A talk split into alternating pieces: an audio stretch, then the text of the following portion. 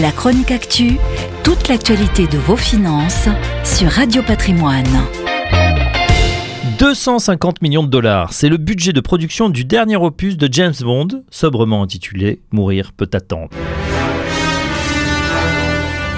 Après deux reports consécutifs de la date de sortie du film dû à la pandémie, on peut imaginer que le public sera au rendez-vous pour ce film qui clôture la saga de l'ère Daniel Craig. 15 ans après Casino Royale, c'est la cinquième et donc dernière fois que l'acteur britannique endosse les habits du célèbre 007.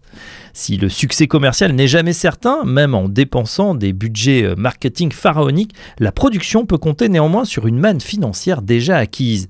Les nombreux placements produits qui émaillent le film et qui font de l'agent secret un fantastique VRP de luxe. D'après le Daily Mail News, les marques ont dépensé près de 80 millions d'euros au total, dont une douzaine de millions rien que pour les champagnes Bollinger qui accompagnent 007 depuis 40 ans.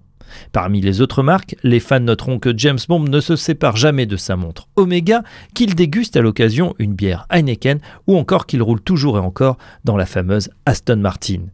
En revanche, existe le dernier smartphone Nokia qui devait apparaître dans le film et qui est aujourd'hui supplanté par un nouveau modèle. Pas de chance pour l'espion qui n'est plus à la pointe de la technologie. Un défi logistique aussi pour les motos Triumph ou les Land Rover version 007 qu'il a fallu rééditer pour coller à la bonne date de sortie.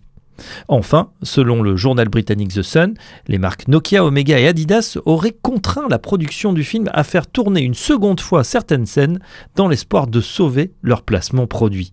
On l'aura compris, le nouveau James Bond dure 2h40 et n'aura donc pas besoin de coupure pour faire de la pub.